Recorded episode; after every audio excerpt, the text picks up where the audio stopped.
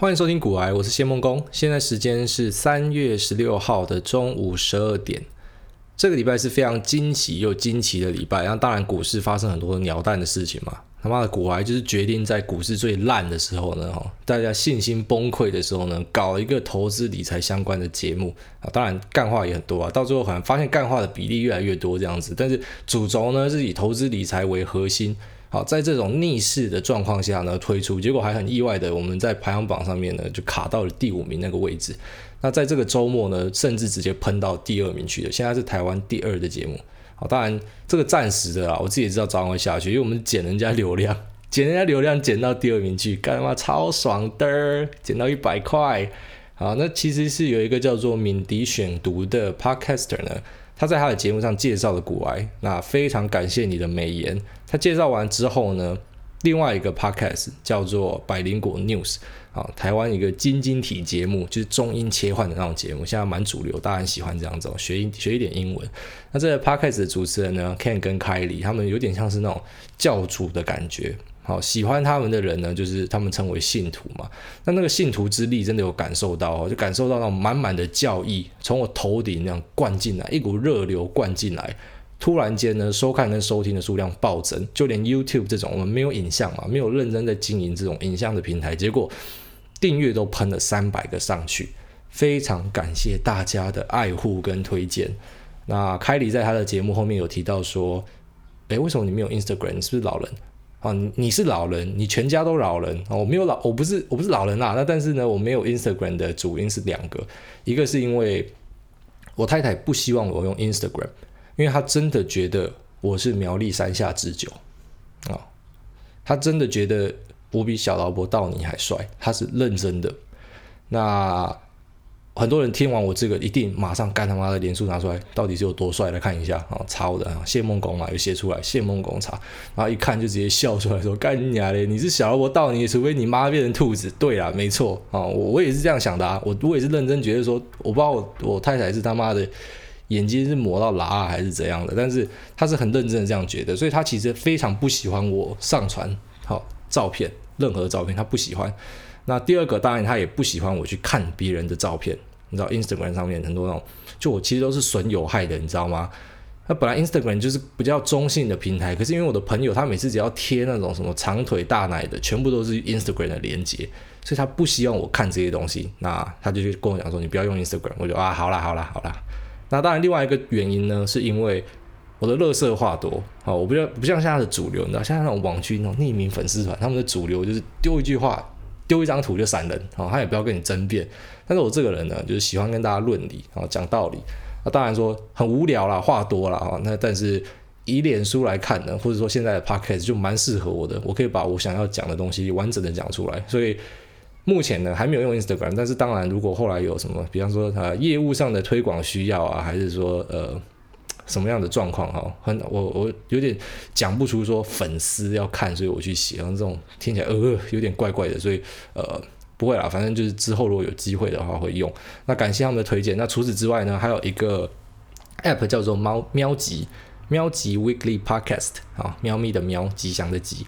那它的创办人呢，Fans，他把我们的 Podcast 放到了第一名啊，就是他们的冠军最上面的推荐。那他有私讯我说，因为他很喜欢我讲的东西，好，那并且也讲说我们在排行榜上面真的爬得很快，好，那非常的感谢，非常感谢，把你的 podcast 介绍给大家，好，希望可以为你的流量带来一点帮助，好，带来大概五到十个人的下载量，哈，我我能保证的只有这样子。那之后就进入我们的重点了，今天的重点呢要聊降息，好，前面已经讲过降息是什么了，但是没关系，我们再补充一下，降息呢讲白一点就是把利息降低了。好，那把利息降低，期待的是什么？利息降低呢？第一个，企业大部分很多都有借款嘛，那他们的借款的利息降低，当然他们的压力就变低了。那第二个，降息呢，也代表着银行利率的降低，所以也就是说呢，好，一般人，包含说你的房贷的利息啊，然后或者是说你去呃跟银行借钱投资，那这个利息也变低了。好，所以对企业对个人都是钱的成本变低了。讲白一点是这样。那第三个呢，是你存款的利息也会跟着哈，这这个反正只要有降息或升息，所有跟利息有关的东西都会跟着变动了。那你钱的利息变低，你会干嘛？那当然一般人还是无脑存嘛。那但是呢，理论上哈，降息这个动作期待的是大家会把钱拿出来，因为你发现存在银行没有什么利息嘛，所以你会拿出来去选择更好的标的、更好的资产，好去做投资的动作。那这个本身呢，就是一个促进流动性，也就是他们的目的。降息就是希望大家把钱拿出来，促进市场流动。好，那一般来说会是在市场接近萧条或者有衰退的可能性的时候呢，就会降息。哦，钱快也拿出去，钱快也拿出去。那如果市场非常热络呢，好，泡沫越来越大的时候会怎么办呢？一般来说就是升息，我把钱收回来。好，因为你降息是你的持有的资金成本变低嘛。那反过来升息就是，比方说讲个夸张一点例子好了，因为可能。很小的百分比，但是你有很多钱的人才有感觉，但一般人没有感觉嘛，所以我们就举比较夸张，就好像说你的利息呢，啊，你有借钱借了一百万，从一趴年利率，就是你要付一万块一年，然后突然升到了十趴，你一年要付十万回去，那当然你是不是就很紧张？所以你就希望快点把钱还掉，好，所以升息就要把钱收回去。那降息升息讲到这，讲另外一个好也很重要的叫 QE 量化宽松。那 QE 是什么呢？也是直白讲，直白讲就是美国的联准会。好，或者是世界的央行，他们去跟银行、跟市场，好买证券跟债券，好买债啦。那买债呢？大家想象是什么？是说，诶，央行拿现金出来去买。好，我只能说，贫穷限制了你的想象力。他不用真的拿钱，他是印钞票。好，那他的印钞票，很多人讲说，啊，这是这样，他开印钞机印吗？没有，没有，没有，他的印钞票就是在键盘上打几个字，钱就凭空生出来了。好，如果说完全不懂财经的人，或者说不太了解财经的人，听到这边会觉得资讯量爆掉，挑战了你的三观。我说到底干，到底是你到底你到底讲什么？我钱可以凭空出来吗？没错，钱真的可以凭空出来。联准会跟央行呢，他们如果采取 QE，像日本也有在采取 QE 嘛，那他的做法就是去公开市场上面呢，去收购债券跟证券。那因为我买债券跟证券，我要买嘛，可是央行不会真的把钱。好，就是拿出你白花花的银子在你面前给你买，不是，它就是后台敲敲字，然后呢，银行跟这个市场里面就有一堆现金跑出来了，好，就是凭空生现金出来，所以才很多人直接把 QE 简化成印钞票了，好，因为我跟你买债券跟证券，理论上是这样嘛，好，那当然我要给你钱，可是我钱是键盘打出来的，但是键盘打出来的钱，它就可以流通到世界上去了。那美国做 QE 呢？其实这不是第一次了，已经好几次了哈。二零零九年开始在 QE 的，那 QE 也不是只有一轮呐哈，其实已经做了一阵子了。二零零九年 QE 之后，然后后来又 QE one、QE 二、QE 三，反正就是不停的释放流动性。好，那时候是因为金融海啸之后要要把经济重振回来，所以就采用了这样的方式。那大家会讲啊，诶，金融海啸之后会采取量化宽松啊，好像有一点听得懂了，因为。市场萧条，景气不好，所以呢，要制造很多的流通性，好，制造很多的钞票到市场上呢，增加投资机会，好，那让大家，比方说，呃，因为投资多了，所以当然就业市场也会改善，好，理论上是这样。可是呢，在二零二零年的时候，其实大家都在想说，川普上去之后呢，美国失业率降到了新低，那一切都看起来景气欣欣向荣的时候，为什么还要一直降息跟 QE 呢？这个就是我我个人认为可怕的地方就在这里了。上礼拜降息了两码，一般来说，在过往的多头时代的时候，只要一降息，好，市场上一定是高潮，绝对是妈直接喷水大庆祝啊！因为降息就代表很多钱要跑出来了，它只要降一码，就很多钱要出来了啊，数以这个百亿、千亿的钱就要出来了。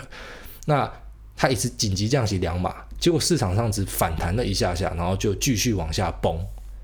好，代表说释放流动性，对于维持或者是说增加资产，包含股票、房地产价格这件事情呢，现在要打一个问号。在过往的多头，大家都是直接这样想象嘛，哦，我钱多了，东西就自然的价格就被推上去或稳在那边。可是现在要打一个问号。那今天呢，美国的期货又熔断了，好，再一次的熔断。那熔断的背景是什么？是美国的。Fed 联准会呢，又突然紧急哈，现在都搞紧急的，都不等例会了。他们可能是想说要那种 surprise motherfucker，就是突然来一个惊喜，然后你知道，因为可以预期的东西市场不会嗨嘛。那不能预期的东西，就是突然一个利多丢出来，可能他们是想要激励市场，或是另外一个方面呢。我们也提过很多次，Fed 它的重点不是只是在股市，哈，它的重点是美国的经济、美国的就业市场，全部都是他要看的，所以它不能够只是为了撑。呃股价来做这些动作。不过当然，因为川普一直去呛鲍威尔嘛，就是 Fed 的的，老板。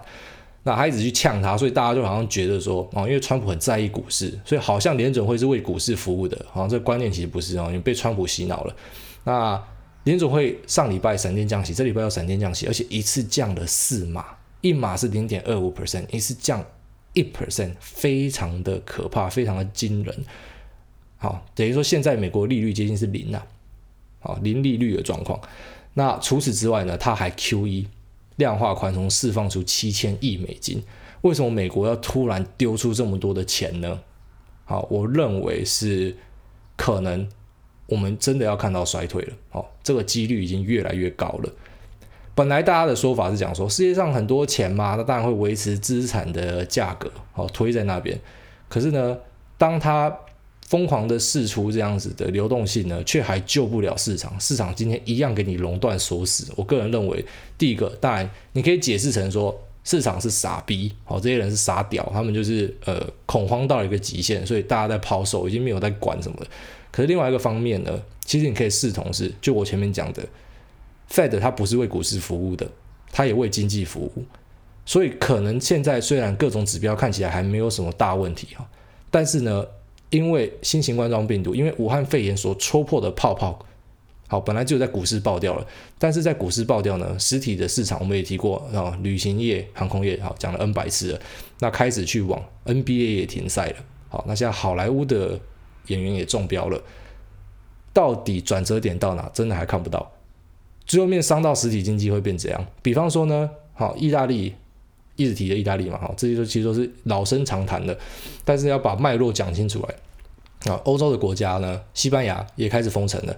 那他们封城的状况是什么？好，目前看起来是很嗨啦，一般老百姓看是很嗨，为什么？因为他们虽然封城封起来，可是大家就把那个 DJ 的的器具他妈拿到阳台直接吹了啊。我们国外有贴，超好笑的，反正他们很自得其乐啦。不然说那种什么瑜伽老师啊。啊，健身教练啊，就跑到屋顶上，然后带着周边的邻居，反正大家都不能出来嘛，就大家在阳台上面一起做运动，一起听歌，就很很北蓝哈。实体上看起来这样还蛮好笑的，可是另外一个角度看起来，这真的是很对经济来说是非常可怕的事情。大家都不能出去工作，大家都没有钱，好，欧洲人不存钱，那台湾人不存钱的一大堆。你没有钱，你要怎么付房贷、车贷？你要怎么付你的分期付款？你要怎么去消费？你要怎么去买 iPhone？好，你要怎么去买电脑？那都没有钱的状况之下呢？